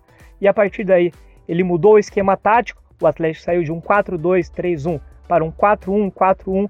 O Atlético ganhou novas características ofensivas, é um time que ataca mais pelos lados, principalmente o Renan Lodge, ele ganhou muita liberdade, está jogando ainda mais esse ano, então é um time mais imprevisível em relação ao ano passado, até porque o Thiago Nunes teve coragem, bateu no peito e assumiu e falou: a gente precisa mudar apesar de ter sido campeão. Então é isso aí. Esse é um panorama aqui do Atlético Paranaense que estreia contra o Vasco em casa na Arena da Baixada, buscando aí já largar com vitória no Campeonato Brasileiro. Um abraço a todos, valeu! Saindo do Paraná, a gente vai direto para Santa Catarina, onde moram dois parceiros nossos, onde vão analisar aí muito sobre a Chapecoense e o Havaí. A gente fala, né, Santa Catarina tem são cidades muitas vezes empresariais, como é o caso de Chapecó, e há um apoio muito grande para a Chape, né, cidade de empresários nesse sentido. E a gente começa falando justamente da Chapecoense, porque o Jorge Luiz, o arroba passe posse, né, ele vai falar um pouco mais sobre esse time da Chape, que chegou longe, foi campeão estadual. O que, que dá para falar dessa Chape, hein, Jorge? E aí, como é que tá? Olá, galera do Futre, tudo certo? Aqui é o Jorge Luiz Filho, arroba passe posse no Twitter, e tô aqui para falar um pouquinho sobre a Chapecoense nesse Brasileirão de 2019 que tá prestes a começar. A Chape que vem de um vice-campeonato estadual, inclusive foi a quarta final seguida da Chapecoense dentro do estado. Acabou perdendo a final pro Havaí em jogo único em Florianópolis. Foi 1 a 1 no tempo normal e acabou perdendo nos pênaltis. E ao longo das 18 rodadas de classificação do, do campeonato, ela oscilou muito. Não à toa acabou demitindo o treinador Claudinei Oliveira, que foi o treinador que salvou a Chape no Brasileiro do ano passado, e trouxe o Ney Franco, que mesmo em pouco tempo de clube já deu uma cara bem legal pro time, e o futuro parece promissor. Desde que chegou na Série A, Chapecoense, principalmente depois da sua reconstrução em 2017, ela se caracteriza por um claro modelo de jogo muito direto. E os últimos campeonatos, as edições de 2016, 17 e 18, ajudam a confirmar isso. Em 2016 e 2018 a Chape teve uma média geral ao longo do campeonato de 46% de posse e em 2017, que foi o ano da reconstrução, de 43%, sendo que foi o time que menos trocou passe naquela edição. Então isso ajuda a confirmar esse modelo de jogo muito claro da Chape, de jogo direto, que é um dos motivos que faz a Chapecoense ser um tanto competitiva, essa clareza no modelo de jogo. O Ney Franco vem jogando num 4-2-3-1 e defensivamente o time se defende em duas linhas de 4, um 4-4-2 normal. E com certeza no Brasileirão ela vai defender mais baixo, vai enfrentar times melhores do que ela, com mais poder ofensivo. E buscando sempre sair rápido, ela deve defender um pouco mais baixo, apostando na segurança defensiva de sua zaga, que é Gun e Douglas, que teoricamente é para ser um dos pontos fortes da equipe. Então esses dois caras defendendo a área muito bem e tendo muita segurança pelo alto é o que faz a Chapecoense se manter segura atrás para que possa recuperar e sair rápido pelos, pelos lados. Lembrando que defensivamente a Chapecoense também está atrás de um goleiro depois de passar muito problema esse ano com lesão e até problema de doping. Então a questão do goleiro ainda é uma definição na Chape, mas com certeza daqui a pouco vem algum reforço para aí. Partir do momento defensivo, quando recuperar a bola, vem o mais importante, que é essa transição que ela sempre acontece de maneira muito rápida e pelos lados. O jogo exterior na Chapecoense tem uma importância muito grande e é aí que entram os laterais Eduardo e Bruno Pacheco, que são dois dos destaques da equipe. E agora ganharam ainda mais reforços pelos lados por conta da titularidade dos pontas. Rildo, que chegou agora, e Vitor Andrade, que, que tá se acertando na Chapecoense, que está se firmando e vinha jogando muito bem antes da lesão. Bom lembrar que esses dois últimos jogadores, os dois pontas, que são os titulares da equipe, não jogaram a final do estadual e fizeram muita falta para o time. Então, a partir dessas duas dobradinhas pelos lados, a Chapecoense sempre busca sair muito rápido, busca ser muito profunda pelos lados, sempre buscando os cruzamentos para o centroavante Everaldo, que jogou no Grêmio, era do Querétaro, que está muito bem no ano. O problema desse modelo de jogo de Chapecoense é que esse jogo exterior era, claro, muito forte, é a característica do time, mas anteriormente com o Claudio de Oliveira, o time tinha pouquíssimo jogo interior. E é aí que entra talvez o que eu considero a grande mudança do Ney Franco, que consegue fazer o time jogar um pouquinho mais por dentro. O Márcio Araújo está tendo muito peso em saída de bola e destaque para Gustavo Campanharo, que é o reforço da Chapecoense pro ano, um camisa 10, joga atrás do Everaldo, que se movimenta muito ali por dentro e faz a Chapecoense sempre ter opção de passe para trabalhar por dentro. Então, além de a Chapecoense ser muito forte pelos lados, ela está conseguindo trabalhar um pouquinho por dentro. Foi assim na final do estado. Os pontas também, até por isso, alternam momentos que jogam por dentro, para que a Chapecoense consiga trabalhar essa bola em campo rival. Então ela está conseguindo fazer isso, mas geralmente a tendência é sempre finalizar por fora, buscando esses cruzamentos. Chapecoense é muito competitiva, sempre se mostrou competitiva na Série A, tem argumentos para isso, tem um modelo de jogo muito claro e com jogadores que se encaixam dentro dele, tem boas referências técnicas, jogadores que já se destacaram em exigências maiores, então não é de se assustar ver Chapecoense competindo, brigando um pouquinho mais em cima. Porém, mesmo assim, com todas as dificuldades que tem o time, por já ter brigado no ano passado, por N fatores, a tendência mesmo é brigar embaixo. Mas repito, não é de se assustar se a gente vê um, o time brigando um pouquinho mais na frente, brigando talvez por alguma competição internacional, porque é um modelo de jogo muito claro e se bem feito, se bem executado, pode levar qualquer time aí a brigar bem no Campeonato Brasileiro. Então é isso. Um abraço. É, olho na Chapecoense, hein, no seu jogo um pouco mais direto, mas o Jorge sabe muito e especificou muito bem como é que joga essa Chapecoense para todo mundo ficar de olho. E ainda lá em Santa Catarina, no Havaí, o Eduardo Madeira, o Madeirinha no Twitter, repórter na Rádio Cruz de Malta, lá em Santa Catarina, ele vai trazer também sobre o Havaí, que quando subiu todo mundo achou que poderia cair, aí caiu, voltou de novo à primeira divisão. O Havaí é um time já ultimamente tem sido até quase tradicional no Campeonato Brasileiro da Série A e o Madeirinha vai trazer também mais destaques, né, Madeirinha, sobre esse time do Havaí. Como é que tá, mano? Tudo certo? Fala, galera do Futuri, tudo bem? Destacando um pouquinho do Havaí, o campeão catarinense desse ano, time que volta à primeira divisão brasileira nessa temporada e se notabilizou por liderar alguns dos principais quesitos nas estatísticas aqui do campeonato catarinense. Foi o time que mais venceu, com 12 vitórias, o que menos perdeu, com 3 derrotas, o melhor ataque, com 36 gols, a defesa menos vazada, com 9, e foi também o melhor mandante, terminando invicto na ressacada, ou seja, foi campeão com todos os méritos. O Leão da Ilha é treinado pelo veterano Geninho, que já ganhou o Brasileirão pelo Atlético Paranaense, e que explora ao máximo algumas das virtudes do elenco, mesmo que tenha que, é, digamos, entre aspas, enfraquecer outros setores. Então, por exemplo, Não é nada incomum ele posicionar a equipe com três zagueiros para tentar explorar as forças dos alas. Ele fez muito isso no ano passado, quando ele tinha na direita o Guga e na esquerda o Capa, que são dois laterais extremamente ofensivos. Ele perdeu esses dois jogadores. Nesse ano, não tem explorado tanto essa possibilidade, até porque não encontrou reposições à altura. Mas ele, inclusive, chegou a escalar, por exemplo, o Lourenço nas laterais. Ele que é um jogador de ataque. Os jogadores-chave desse time estão no meio-campo, o Pedro Castro, ex-Santos, é quem faz o time jogar, é, e junto dele no meio-campo tem o João Paulo, que chegou nessa temporada do Atlético Paranaense e foi é, eleito melhor jogador do estadual. Lá na frente, a aposta é no Daniel Amorim, que é atacante, foi artilheiro do Catarinense com nove gols. Ele é bastante alto, tem mais de 1,90 de altura, então ele ajuda bastante no jogo direto da equipe que o Havaí costuma sempre praticar. O Leão não costuma ter muita vergonha de apostar num jogo mais longo, lançamento, esticão de bola, cruzamentos das laterais, e o Daniel Amorim, pela altura e pelo porte físico, acaba ajudando bastante nesse aspecto. A exemplo do Getúlio, que é um atacante de beirada, é alto também, tem 1,85 e que chega bem na área, outra colaborar bastante com esse jogo direto do Leão. Vale lembrar, Havaí tem no elenco alguns jogadores experientes, né, como o Betão, o Marquinhos Silva, mas tem também ali o Douglas, né, o maestro pifador, ex-Grêmio Corinthians. O veterano meia, porém, chegou machucado, jogou pouquíssimos minutos, se contundiu e não voltou até agora, mas é uma opção do elenco, está à disposição do Geninho. A meta? Evitar o rebaixamento. O presidente Francisco Batistotti, desde o começo do ano, fala em terminar em 16 para permanecer na Série A da próxima temporada. No mais, é isso. Valeu, turma. Até a próxima. E para fechar o nosso TPI especial, Campeonato Brasileiro 2019, a gente vai para a região Nordeste, região rica em cultura, diversidade, jeitos diferentes e por isso também eu indico muito o podcast de futebol do Nordeste. Quem está nele participando com a gente, além de Jonathan Cavalcante, que é nosso parceiraço, é o ex-presidente do Bahia, Marcelo Santana, dá uma aula sobre futebol nordestino, é muito legal, tem uma cultura toda envolvendo. E a gente sempre fala, né, o, o Brasil, ele é um país em, em proporções continentais. Então, por isso, eu acho que é muito legal entender como funciona no Nordeste, porque há uma cultura diferente de se ver e de se entender o futebol. E a gente vai começar justamente lá em Salvador, na Bahia.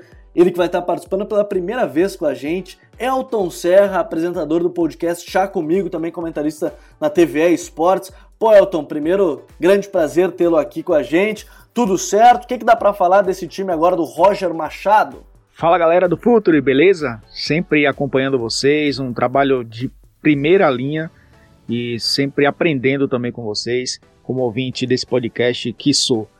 Falando um pouco do Bahia, que vai disputar esse campeonato brasileiro.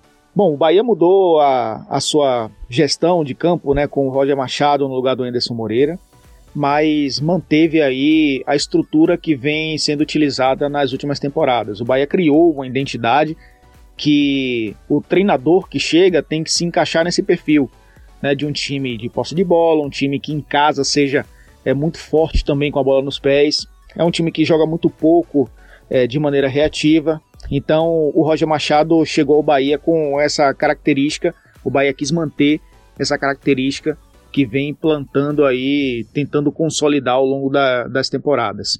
É um time que basicamente joga num 4-2-3-1, é claro que por ter pontas rápidos, normalmente com a bola se transforma num 4-3-3 e desde o Anderson o time ataca com, com três, né, principalmente dois pontas e um centroavante e marca no 4-4-2. Né? O time do Bahia tem hoje o Ramires como um camisa 10, é um cara que com a bola se movimenta muito, é parte da, do meio para a ponta, e isso faz com que o Arthur Kaique, que hoje é um ponta construtor, e finalizador, ele faça a diagonal, entre na área e aí o Bahia fique com dois jogadores no ataque, junto ali com o Gilberto, que é um centroavante mais móvel. Do outro lado, sempre um ponta para abrir o campo, né? Normalmente o Elber, mas o Elber está lesionado.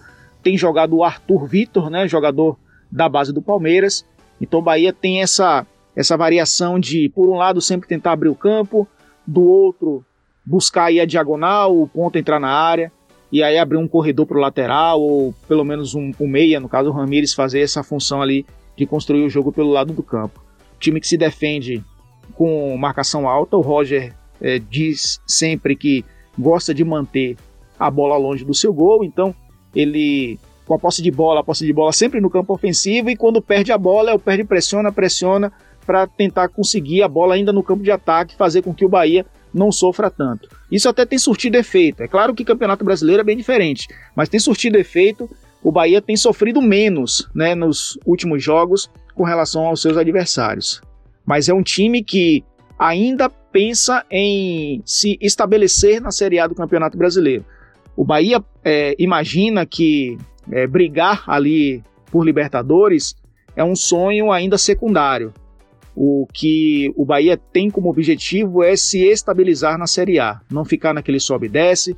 Já tem duas temporadas consecutivas aí fazendo boas campanhas, brigou até por Libertadores em 2018. Ano passado beliscou aí uma briga, mas ficou no meio do caminho e com uma vaga na Sul-Americana. Mas é uma equipe que vai jogar para tentar superar sempre a campanha do ano anterior. Se vier uma briga por Libertadores, ótimo. Se não, continua nessa rota do progresso que quer a diretoria do Bahia. Mas, é, uma opinião, acho que o Bahia vai brigar ali entre os 12 primeiros colocados com tranquilidade. Acho que não vai brigar para não cair para a segunda divisão. Mas é um time que vai mostrar no Campeonato Brasileiro que é uma equipe que vai querer a bola o tempo inteiro. E isso também jogando como visitante, sempre tendo a possibilidade de ter a bola nos pés para não correr tanto risco e produzir muito para tentar vencer seus jogos também fora de casa que é uma característica que o Bahia perdeu ao longo dos anos e que quer recuperar nesse ano de 2019. Valeu, gente. Um abraço a vocês. Mais uma vez, um prazer em participar desse podcast. Conte comigo aqui durante esse Campeonato Brasileiro. Até a próxima. Além do Bahia, a gente sai já de Salvador. Pô, se eu pudesse, eu morava no Nordeste, porque as praias são lindas.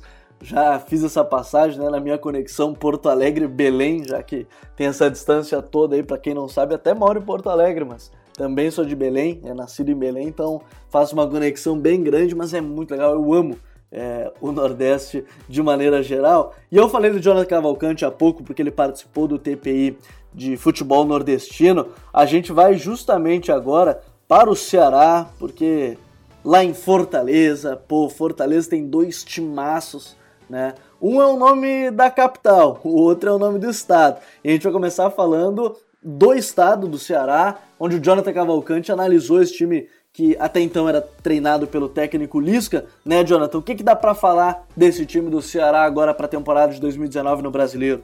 Salve, salve, rapaziada do Futuri! Chegou a hora do Ceará neste Guia Brasileirão 2019. E agora a gente vai entender como são as ideias que norteiam a forma de atacar e defender. É uma herança que foi construída e deixada pelo técnico Lisca e que vai ter que ser ajustada pelo técnico Anderson. Então a gente vai entender um pouquinho dessa transição de comando e de ideias que o Ceará vai atravessar nesse Brasileirão 2019. A equipe do Ceará se estrutura num 4-2-3-1 no momento ofensivo. Ao fazer a reposição da bola num tiro de meta, por exemplo, o goleiro Richard tem três formas básicas para fazer essa reposição. Ela pode ser curta, é, procurando principalmente o Thiago Alves, que é um jogador que tem uma qualidade é, muito boa para fazer a iniciação da jogada. Ela pode ser média em diagonal, procurando os laterais ou os meias extremos ou longa, direcionada para o pivô, para aí ter a disputa da primeira e segunda bola e o time optar por acelerar, se tiver condições, ou retornar à fase de iniciação para fazer aí em si a, uma saída sustentada num 4-2, com os dois zagueiros, os dois laterais e os dois volantes, o Fabinho e o Juninho procurando muito ali explorar o espaço atrás dos, dos atacantes na entrelinha para ganhar metragem e acionar o Ricardinho ou baixola. Além disso, na fase de construção, a gente também observa a amplitude. amplitude com os dois laterais, o, Samuel Xavier e o Thiago Carleto, que são dois laterais agressivos, que conseguem atacar bem o espaço tanto por dentro quanto por fora e além disso ofertam também muita profundidade à equipe cearense. E essa amplitude também pode ser feita de outra forma, com o lateral direito Samuel Xavier e o meia esquerda que pode ser o Bachola e pode ser também o Fernando Sobral. A mobilidade é outro princípio que está muito presente na, nas equipes do Lisca, né? E também do Enderson Moreira. O Enderson Moreira que vai assumir, que já assumiu a equipe do Ceará e que vai ter pela frente o Campeonato Brasileiro. O time se move bastante. O, o, Ricardo Bueno não guarda a posição. O Ricardinho, ora tá por dentro, ora tá jogando com o meio esquerdo. O Bachola troca, entra. O, o Chico também acontece é, gradativamente é, essa troca de posição dos jogadores. É, e o time sempre procura um, um, passe no meio espaço, que é o espaço entre o zagueiro e o lateral, para a entrada em diagonal do Ricardo Bueno, do Chico e até mesmo do Samuel Xavier, porque é um lateral que dá muita profundidade, está sempre ali espetado, batendo com outro lateral. E por ter dois laterais com, com bastante agressividade, é natural que a equipe do Ceará busque a construção do jogo pelo lado. Então a, a gente observa muitos cruzamentos da equipe e com o povoamento na hora certa da, da, da grande área. A gente não vê o Ricardo Bueno é, entrando na grande área e ficando lá. Os jogadores só entram na grande área na fase de finalização. Então isso causa um desconforto na, na no sistema defensivo adversário. Já no momento defensivo, a equipe alvinegra se posta num 4-4-2, é mais tradicional, com duas linhas de quatro, ou a depender da configuração do adversário num 4-1-4-1, sempre buscando é, realizar uma marcação de zona pressionante, é, onde o, o, o, jogador que está dentro de um espaço é, do zagueiro, por exemplo, o, o zagueiro já busca encostar para tirar a possibilidade dele receber, encurtar o espaço, fazer uma pressão, deixar o, zagueiro, o, o, o jogador adversário desconfortável.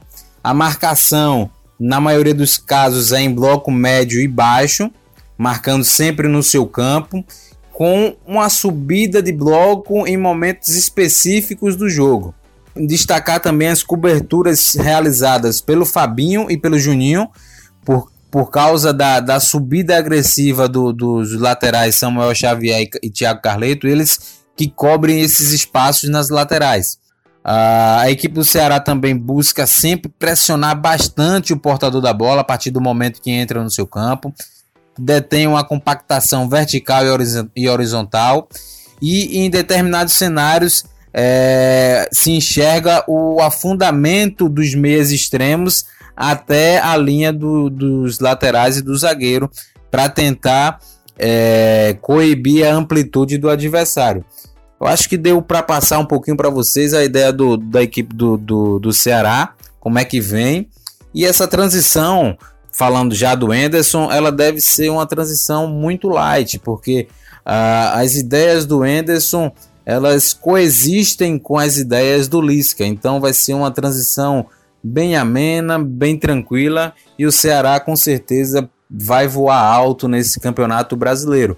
O time do Ceará é um time, um elenco qualificado precisa ter um, um, um pouquinho de melhora na, nas finalizações. Assim como o Enderson deixou o Bahia para o Roger Machado, precisando de ajustes na, na questão da finalização, ele pega do Lisca esse trabalho já consolidado, mas que precisa de ajuste na fase de finalização. É isso que o Enderson Moreira terá de trabalho é, pela frente nesse campeonato brasileiro. Ajustar a equipe do Ceará, principalmente no setor de finalização, para que o time alvinegro faça um, uma campanha no, no, na Série A de tranquilidade e consiga aspirar coisa melhor nesta competição. É, que expectativa mesmo para o time do Ceará e indo para Fortaleza, a capital, né? Bruno Formiga, cara, o Formiga ele sempre participou com a gente, ele é um grande incentivador, é um parceiro, hoje posso dizer que é um amigo comentarista do canal Esporte Interativo, eu tô sempre acompanhando, né, o, o, o, Formiga, porque ele comenta a Liga dos Campeões, então tô sempre acompanhando, grande parceiro, o Bruno Formiga, e vai analisar também, né, Formiga, esse time do Fortaleza, do Rogério Ciene, que disse nas últimas semanas, inclusive, é, antes dessa gravação, que fica no Fortaleza, não vai sair do clube, há uma expectativa muito grande rondando o time do Fortaleza, né, Formiga? Fala moçada do Futuri, é um prazer estar participando de novo um projeto já tão consolidado e consolidado com conteúdo de altíssimo nível. Então vamos lá falar desse Fortaleza do Rogério Senna que já conquistou seu segundo título. E tem agora o grande desafio que é esse retorno à Série A, né? Um desafio grande, é um outro patamar, um outro nível de qualidade de adversário. Então o sarrafo sobe e sobe muito. Rogério Ceni já ganhou a Série B e ganhou o Campeonato Cearense 2019 e ganhou passando por oscilações, tanto no ano passado quanto nesse ano. No ano passado, um início excelente, depois um momento de queda de produção, mas uma equipe que normalmente se portou num 4-3-3. Em 2019, o Rogério fez alterações e demorou para emplacar o modelo que ele imaginava, um modelo sempre baseado num jogo de posição, sempre usando e explorando muito os seus pontas, os seus extremos.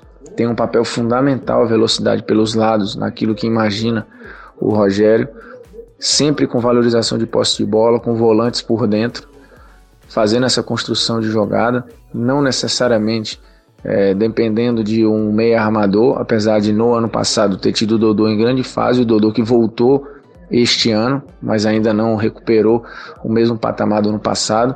E essa figura tem variado, né? Esse ponta de lança, esse 10, esse armador por dentro, ora pode ser o Dodô, ora pode ser o Marlon, ora pode ser o Romarinho, ora pode não ser ninguém, porque o Rogério tem usado muito o 4-2-4, né? Também, este ano principalmente. 4-2-4, variações no 4-2-3-1, dependendo da formação. E aí ele usa dois atacantes por dentro, ou o Wellington Paulista o Júnior Santos, enfim, quando não tem um, como aconteceu na final do Campeonato Cearense, ele acaba abrindo mão do 4-2-4 indo para o 4-2-3-1, usando esse 10 por trás do 9, né? É, que no, na finalíssima do Campeonato Cearense foi o Romarinho, um jogador já muito questionado, mas que tem um talento enorme e que tem a confiança do Rogério. Então ele tem essas variações. Variações que, repito, causaram oscilações no ano passado e causaram oscilações esse ano. Porém, um jogo sempre de muita construção, sempre de muita posse de bola e compactação defensiva rápida, né? Normalmente se compactando com linhas próximas num 4-4-2. E, e, linhas altas, né? Não necessariamente com a marcação pressão lá em cima, mas com as linhas de defesa altas e compactando muito o meio-campo. E aí normalmente é um setor em que o Rogério tem superioridade numérica. Mas é aquilo, o sarrafo agora sobe, é preciso ver se a intensidade desse time vai se manter contra adversários que são muito mais fortes, se esse 4-2-4 vai se sustentar. Esses extremos têm um papel importantíssimo, né? Oswaldo de um lado, Edinho do outro. É, e se de fato ele vai bancar esses dois atacantes por dentro pisando na área, os dois volantes que têm papel fundamental, principalmente o Felipe que tem o melhor passe de todos, e aí às vezes varia, né? É, com o Paulo Roberto, varia com o Araruna, enfim, depende da situação de jogo. E hoje o Fortaleza tem claramente dois goleiros muito fortes, né? O Boeck, que era o titular absoluto, hoje tem um, uma sombra que é o, o, Felipe Alves e existe disputa. Uma zaga também consolidada, fortíssima pelo alto. É um time que tem capacidade, mantido o trabalho do Rogério e as peças que lá estão, de ficar na Série A, que é a meta, né? E, e de repente sem tanto desespero. Vida longa, eu falei se eu falei vida longa é, ao time do Santos, né? Vida longa ao Rogério Ceni também no Fortaleza, a continuidade do futebol brasileiro, que ela seja duradoura mesmo aí, boa sorte ao técnico Rogério Ceni. E para fechar, lá na região Nordeste, para fechar o nosso TPI especial, nosso vigésimo analista, isso mesmo, 20 analistas falando sobre os clubes que disputam o Campeonato Brasileiro da Série A. Eu vou com um amigo também, eu, vou considerá-lo assim porque é um amigo que eu fiz com o Futre, que é o Smack Neto, nosso grande parceiro. Ele é jornalista, ele participa do Amplitude FC, que tem seus podcasts, né? O Baião de Dois, o Dois Toques, o La Plantilha, tudo sobre futebol. Então vocês também podem acompanhar o Amplitude FC o Smack vai falar sobre CSA lá em Alagoas, né? Porque CSA vem chamando atenção, fez uma boa Série B em 2018. O que que dá para falar do CSA agora em 2019, hein, Smack? Tudo certo? Salve, rapaziada do Future. Prazerzaço estar tá aqui participando com vocês desse guia do Brasileirão. Então vim falar um pouquinho do CSA, né? CSA que vai disputar a Série A depois de mais de 20 anos fora primeira vez na era dos pontos corridos. E o time, infelizmente, preocupa para essa disputa. Por que eu digo que preocupa? O trabalho do Marcelo Cabo que vem desde o ano passado, é um dos técnicos mais longevos aí que irão começar a Série A.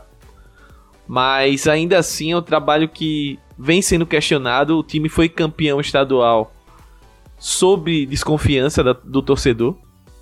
É um time que tem dificuldade em criar jogadas. É um time que tem dificuldade em sair jogando, tocando bola. O Marcelo Cabo ele implantou um sistema bem reativo no CSA. O CSA é uma equipe que normalmente se defende esperando o adversário no seu campo. É, não faz muita pressão em saída de bola. É um time que joga muito mais posicionado no seu campo. E quando é, o adversário tenta penetrar no, no, no campo do, CSA, aí sim os jogadores procuram fazer mais pressão sobre a bola e tentar contra-atacar e, e produzir uma transição ofensiva bastante veloz. O que o time vem pecando é justamente isso. O elenco que conquistou o acesso no ano passado não é o mesmo desse ano. Muitos jogadores saíram, é, outros chegaram, e esses que chegaram, é, muitos deles são contestados pelo torcedor.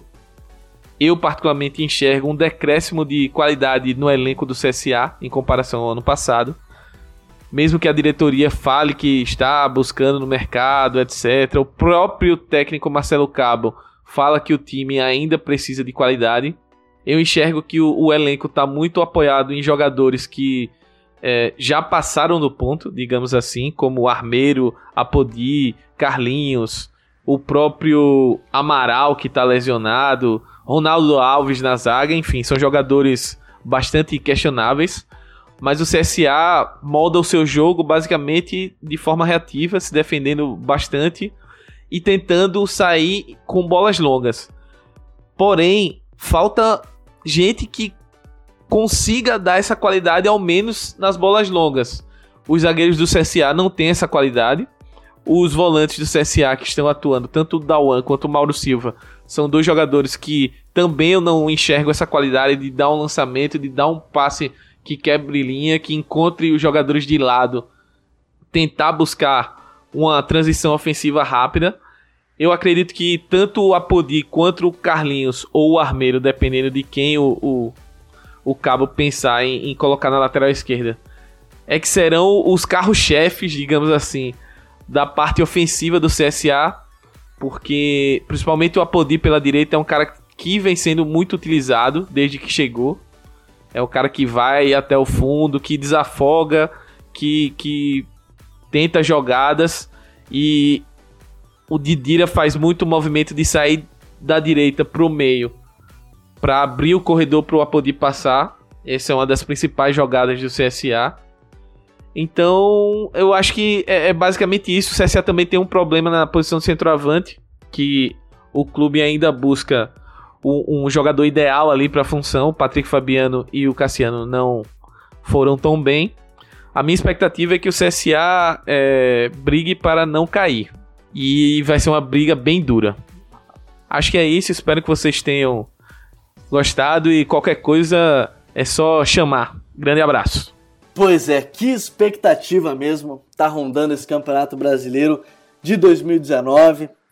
É, 20 clubes, e eu acho que, entrando num espaço de opinião aqui, acho que é importante falar que não caiam naquela balela de que há 12 times é, postulantes ao título. O futebol brasileiro já não é assim há bastante tempo. Há sim um desequilíbrio em questões financeiras, clubes que se organizaram melhor também contratam melhor, então isso, isso fica cada vez mais claro. Será um grande campeonato, acho que com ideias bem diferentes de vários treinadores. A gente tem futebol reativo a partir do Corinthians do Fábio Carilli, o técnico Odair Helman no Internacional tem proposto isso, futebol propositivo com o Atlético Paranaense do Thiago Nunes, tem o Grêmio do Renato, tem muitas ideias, tem um jogo é, mais livre nessa parte final, né? O, o, Flamengo do Abel, o Abel libera muitos jogadores na última parte do campo. Então, assim, a gente tem muitas ideias, muitas formas de atuar.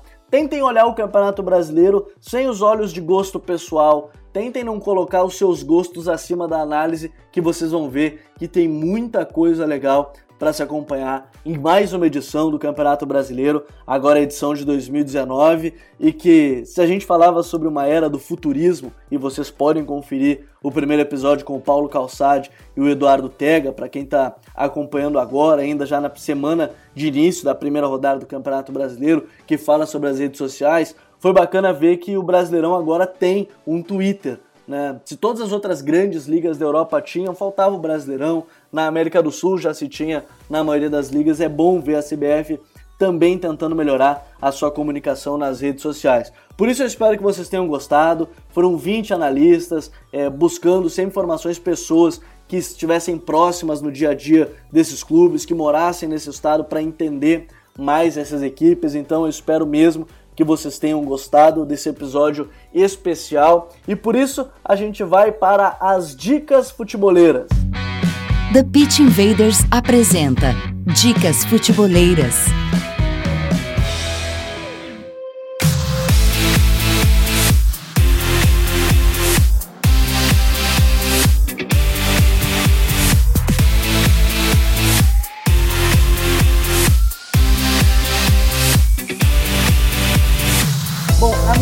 futebolera, como hoje eu tô sozinho e muito bem acompanhado, sozinho e bem acompanhado é ótimo até falar dessa forma, mas estou bem acompanhado de 20 analistas, eu quero deixar uma dica para todos vocês e eu vou vender o meu jabá porque eu fiz um texto no Campeonato Brasileiro de 2018 sobre a distância viajada pelos clubes brasileiros em comparação com a Europa. Na época, a comparação foi do Grêmio campeão da América e finalista com o Real Madrid no Mundial com o próprio Clube Merengue e que há uma diferença aí de 20 mil quilômetros viajados. A pesquisa ela sendo feita dentro do país, ela também vai mostrar uma distância muito grande. Então, lembrem, quando a gente fala que um time não tem tempo para treinar, muitas vezes pode ser verdade, porque o time está se deslocando, o time está viajando, o time não tem tempo para parar e treinar. E quando ele chega na cidade, os jogadores têm que descansar, porque o voo ele não é um descanso para atleta que não fica na posição de descanso do início ao fim. Então essa vai ser minha dica antes do início do Campeonato Brasileiro de 2019 para todos vocês. Eu quero agradecer a todos os analistas que participaram com a gente. Não quero esquecer o nome de nenhum, pô, Léo Miranda, Caio Alves, Renato Rodrigues, Lucas Mussetti, Léo Gomídio, Cristiano Candian, André Rocha, Fernando Campos, Rodrigo Coutinho, Vitor Maedros, Gustavo Marinho, Calvin Corrêa, Gustavo Fogaço, Bufo, Fernando Freire, Jorge Luiz, Eduardo Madeira, Elton Serra, Jonathan Cavalcante, Bruno Formiga e o Smack Neto, todos que participaram com a gente neste TPI especial. E por isso, nós somos o Futre e temos um convite para vocês assim que terminar esse episódio. Pense o jogo, um abraço e até a próxima invasão. The Pitch Invader!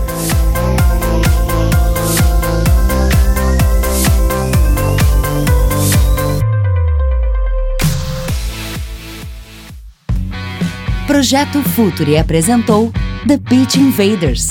Acesse www.futuri.com.br. Pense o jogo.